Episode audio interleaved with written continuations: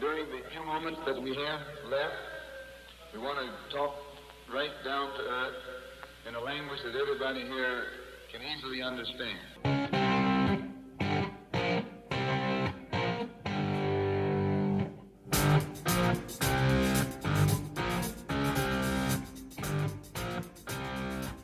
Cuarto día de actividad del Mundial y tenemos ya la segunda gran sorpresa de la justa, porque cayó la selección de Alemania a manos de un Japón muy a lo Bundesliga. Además de que también hemos sido testigos de una gran versión de Canadá que terminó perdiendo, de una Costa Rica muy poco competitiva y de una España que nos regala las notas más altas en lo que va del torneo. De otro empate a cero goles, Michi goleador, Davis Alo Lewandowski, mucho más. Hablaremos en este cuarto episodio dedicado a la Copa del Mundo de Qatar 2022 de fútbol vertical.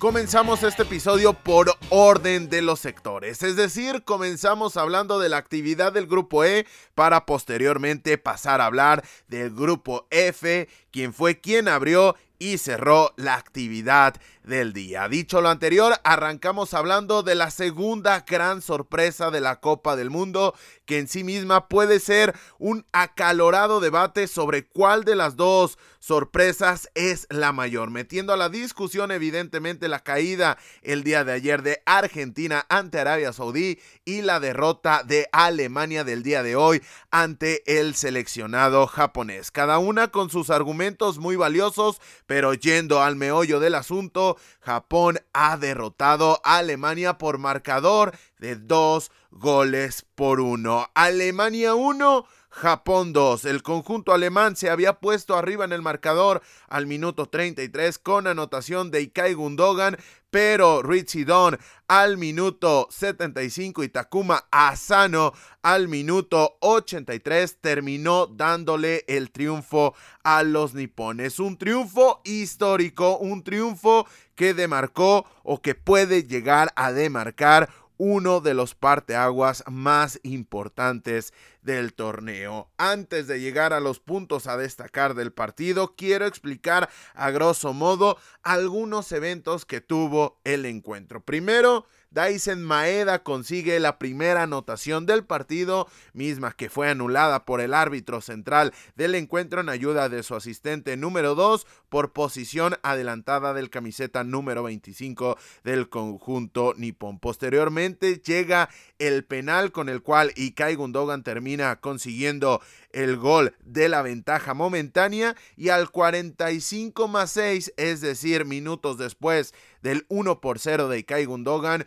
un gol anulado a Kai Havers evita que el conjunto de Hans Dieter Flick se fuera con ventaja de dos anotaciones al descanso. A partir de ahí, vino una serie de modificaciones que voy a ser sincero, en el momento del partido no las había entendido del todo. ¿Por qué? Porque el conjunto de Moriyasu necesitaba ir al frente, necesitaba ir por el marcador y el técnico nipón prescinde de Tajefusa Kubo, el jugador de la Real Sociedad, para dar ingreso a Yasu, el jugador del Arsenal, que sí viene en un gran momento, pero no le hacía mucho sentido al aspecto de prescindir de un jugador creativo, de un jugador bastante, bastante dúctil en el aspecto técnico, en la potencia, en el cambio de ritmo y para terminar pronto de ofensiva para dar ingreso a un jugador de características defensivas. Pero conforme fue evolucionando el partido, completo sentido y ya lo estaremos explicando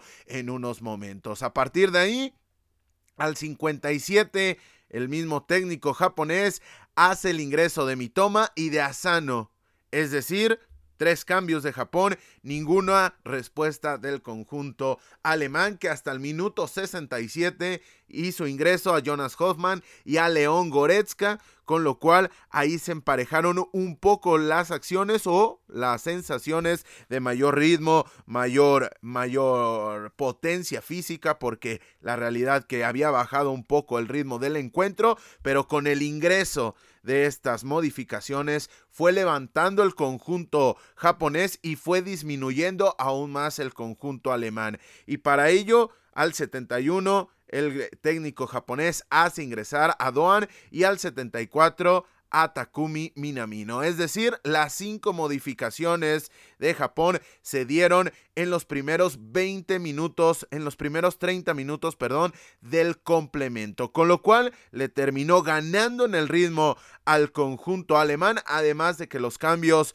alemanes no terminaron cayendo de la mejor manera en la secuencia del partido. Habiendo dejado los precedentes de las anotaciones y los eventos más importantes del partido, vamos ahora sí a los puntos a destacar del encuentro y de todas las consecuencias del partido. Primero, segundo mundial consecutivo, ojo, segundo mundial consecutivo en el que Alemania se presenta con una derrota y en el anterior vio cortada su racha de clasificaciones a la siguiente fase de la Copa del Mundo. Ojo con este aspecto. Y además, segundo mundial consecutivo en el que Alemania pierde en fase de grupos contra una selección asiática. Esto puede ser muy importante. Son malos presagios para el conjunto de Hans Dieter Flick. Puede ser muy pronto, pero presentarte con una derrota cuando eras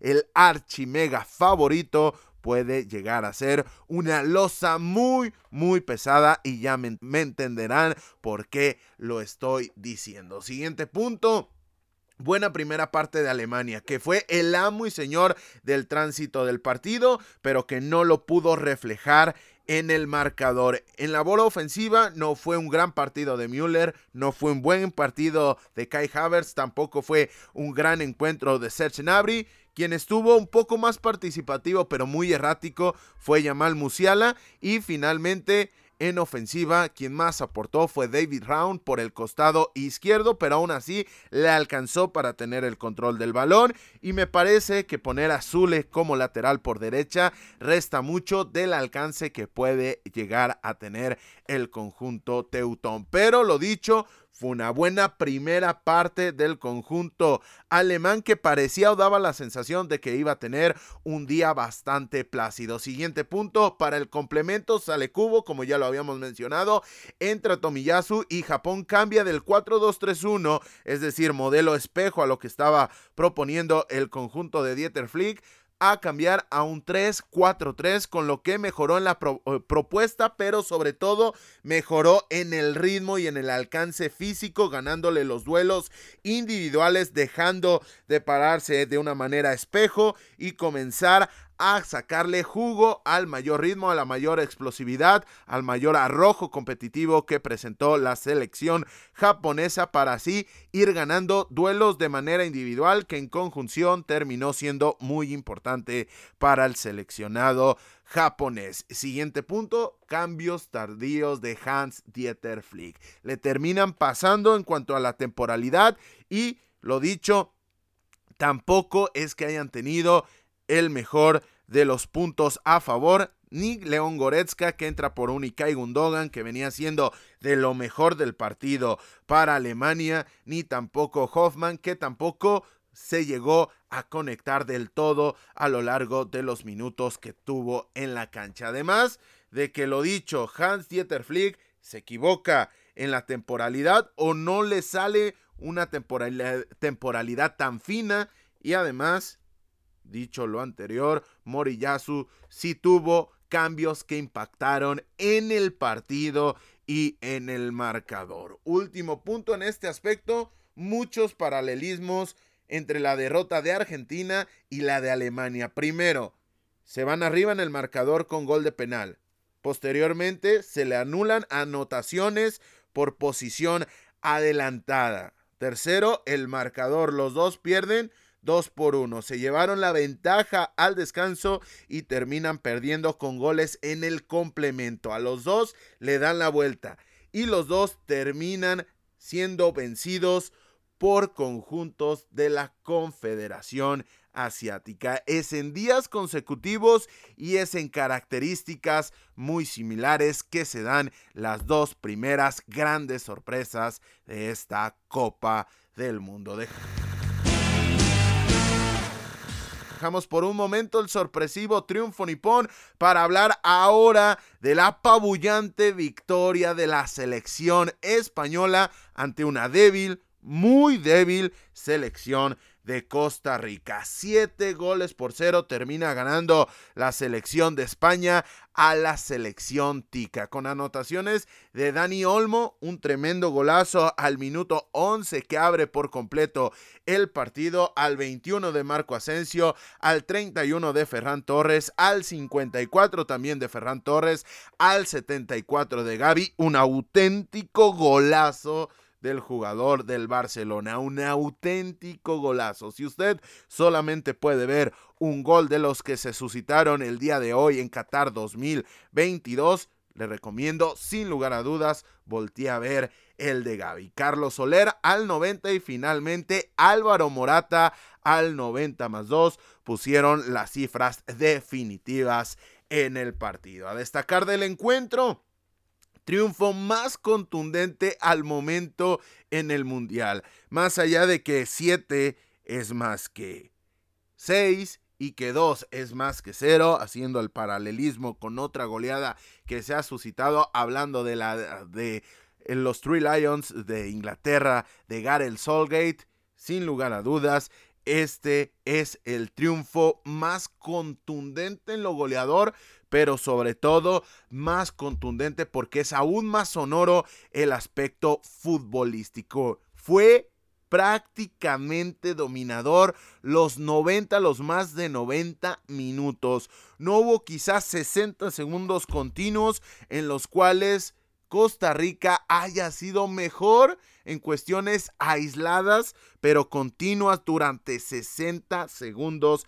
en el partido. Y esto hablando de la alta competencia, es una cuestión por demás complicada la que consiguió la selección de Luis Enrique. Además de ser la más amplia en el marcador hasta el momento en el Mundial y de ser la más amplia en la historia de la Roja en grandes torneos, hablando de Eurocopa y de Copa del Mundo. Siguiente punto, aquí un pequeño paréntesis, Rodri jugó de central, fue muy poco exigido, pero me parece que lo hizo bien, ayudó en la salida de balón. Vamos a ver si contra la selección de Alemania se atreve Luis Enrique a replicar esta cuestión, pero la labor del jugador del Manchester City me pareció bastante acertada. Y nos vamos al siguiente punto que es partidazo de Gaby y de Pedri. Quizá más exuberante lo del jugador camiseta 26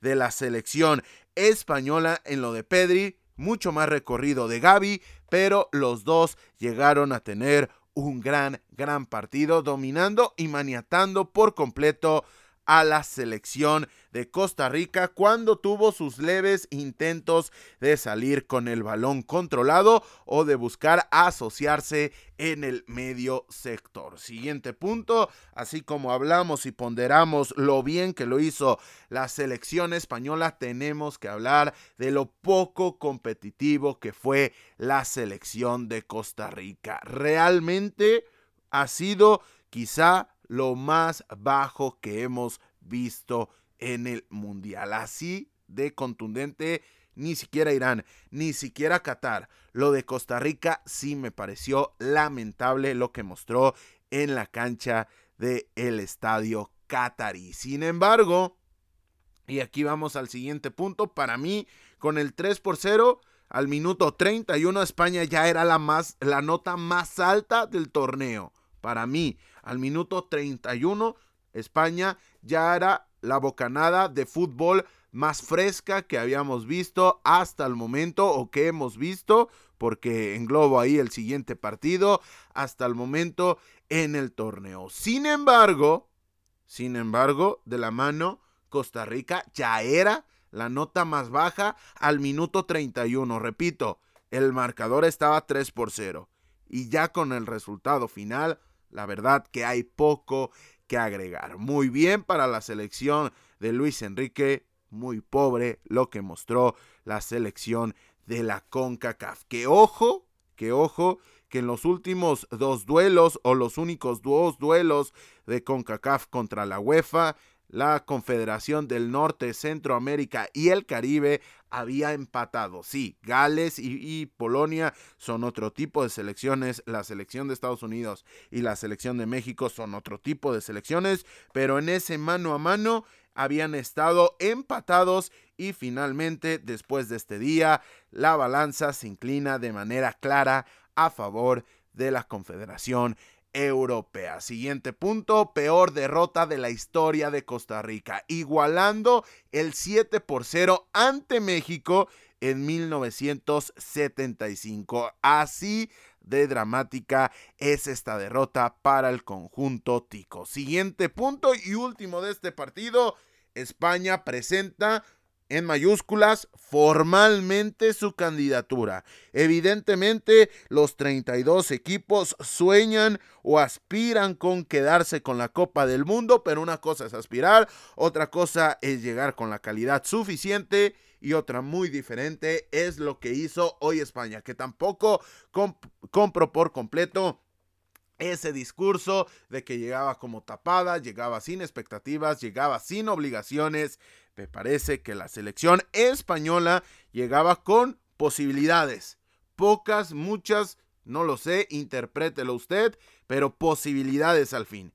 Y después de lo que mostró ante Costa Rica, llega, se forma en la casilla de los verdaderos contendientes, de los verdaderos candidatos para quedarse con la Copa del Mundo. De ahí a, lo, a que lo consiga, nos vemos el 18 de diciembre, pero su primera presentación en este mundial fue bastante, bastante satisfactoria con lo que he jugado ya los dos primeros partidos en este grupo, es decir, terminada la jornada número uno, la tabla de posiciones luce de la siguiente manera. Primer lugar, España tres puntos, diferencial de más siete. Ojo con este punto porque puede llegar a ser crucial. Segundo puesto, Japón tres puntos, diferencia de más uno. Tercer lugar, Alemania diferencia de menos uno y cuarto puesto la selección de Costa Rica diferencia de menos siete. Dicho lo anterior,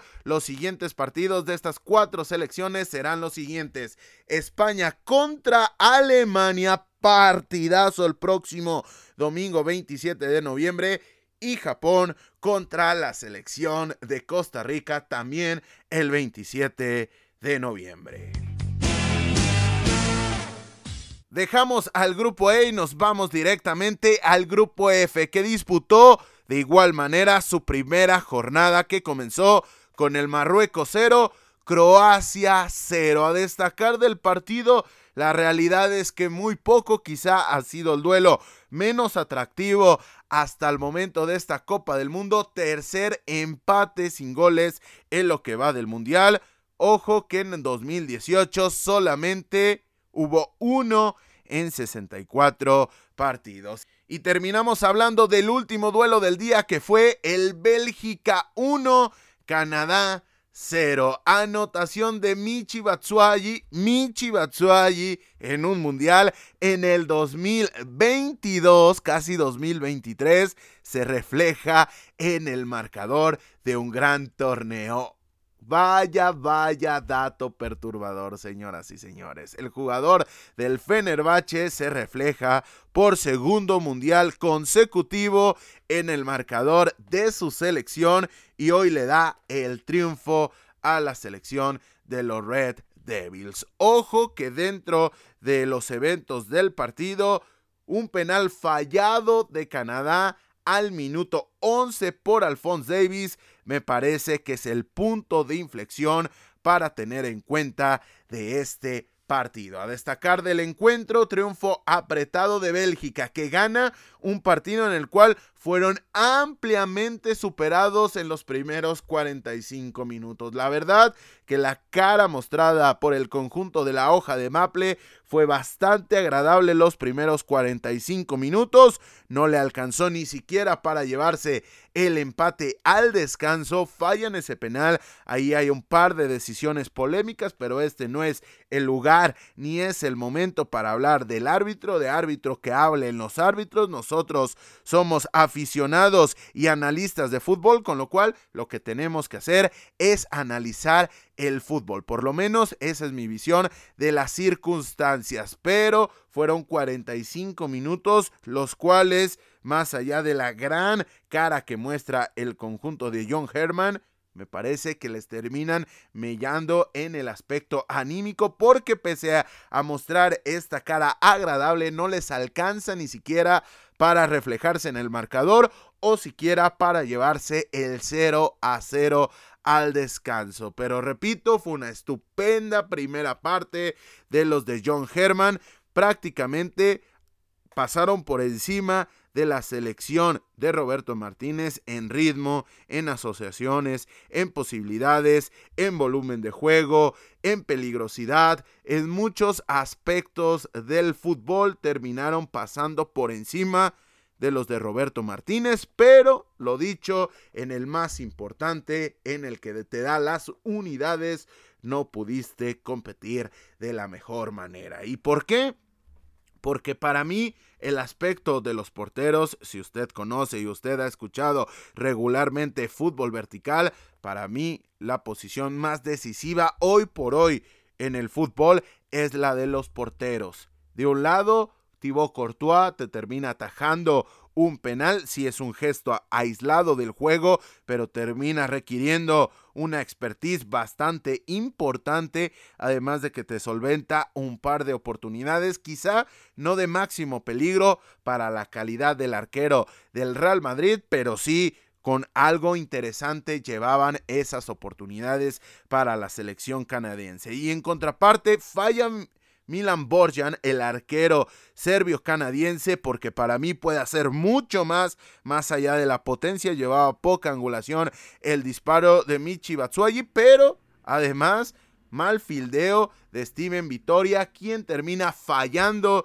en ese aspecto del juego, termina dándole la posibilidad que un prácticamente un pelotazo, porque me resisto a creer que era una habilitación completamente consciente desde zona defensiva de la selección de Bélgica hasta zona ofensiva de esta misma selección, con la cual habilitan en eso, en eso sí a Michi Batsuagi fildea de mala manera Vitoria y no resuelve de la mejor manera Milan Borjan. Ojo que para mí esto junto con el penal, evidentemente es lo más reconocible del partido, pero terminó pegándole muy fuerte a la selección canadiense. ¿Por qué? Porque este es el momento de mostrar el pozo competitivo. Pozo competitivo que al día de hoy la selección de Herman no tiene, que ha venido adquiriendo, que ha venido generando, pero hoy no tiene expertise en estas grandes citas y termina fallando dentro de las áreas, termina fallando en aspectos definitivos del juego, además de que no tiene la capacidad de sobreponerse a un aspecto no tan positivo o en este caso a dos aspectos no tan positivos como lo son la poca contundencia al frente y la poca contundencia dentro de tu propia área. Lo irán adquiriendo puede llegar a pelear por la clasificación, pero ojo, ojo, ojo, que pudo quedarse con las tres unidades el equipo de la hoja de Maple. Siguiente punto.